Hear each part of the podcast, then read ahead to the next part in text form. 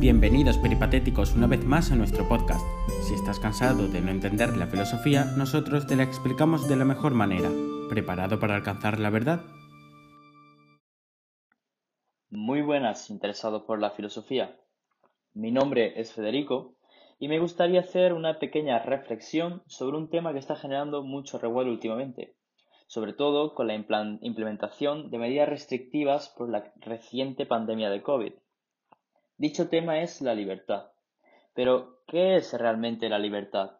Pues bueno, los diversos conceptos coloquiales o académicos que tenemos del término libertad constituyen una nebulosa muy oscura de la que no podemos sacar una idea realmente clara.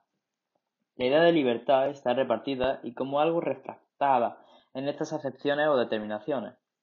Solo por la mediación de estas acepciones y a través de una confrontación racional de las mismas puede intentarse una reconstrucción sistemática. Esta reconstrucción de la idea de libertad es una tarea propia y bastante única de la filosofía. Lo han mostrado grandes exponentes en este ámbito como John Locke o Emmanuel Kant. Para comprender la idea de libertad y darle protección teórica, se debe controlar el campo de la realidad, lo que implica la propia libertad en su concepción singular. Y para ello nos apoyamos en el tratamiento que, a lo largo del tiempo, se ha dado a los privilegios esenciales sobre los que se constituye el Estado moderno. Una buena forma de entender el concepto de libertad es comprendiendo las diferentes reflexiones que han tenido diversos pensadores a lo largo de la historia. Reflexiones como las de Aristóteles o Tomás Moro. Para Aristóteles, la idea de libertad viene ligada a la esencia misma del ser humano, la libertad aristotélica reconoce a la persona la capacidad para decidir libremente y de manera racional frente a una amplia gama de opciones previamente ofrecidas, incluso la facultad de actuar según la decisión que se haya tomado.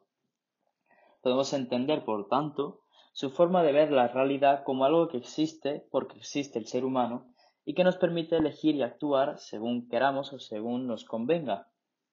Sin embargo, Tomás Moro opta por dar un tratamiento algo distinto al concepto de libertad aristotélico, y habla de un poder listo para obrar. Esto se refiere a la capacidad de elección y a la libertad de ejercer su voluntad sin coacción alguna. La autonomía de la que hablaba este pensador es conjunta al uso de la razón en valoración de si se pretende llegar al bien a través de la cultivación del espíritu y el desarrollo de las facultades intelectuales en el estudio de las ciencias y de las letras. En pocas palabras, se trata de una guía para poder alcanzar, conseguir o llegar a esa felicidad tan preciada.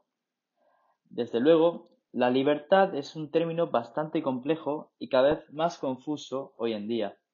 Aun así, desde una reflexión filosófica podemos llegar a acercarnos un poco más a la idea de libertad verdadera. Y bueno, eso es todo por mi parte, espero que os haya gustado y hasta pronto. Esperamos que te haya servido y hayas aprendido algo nuevo. Nos vemos en la próxima. Mientras tanto, no te olvides de seguir filosofando por nosotros.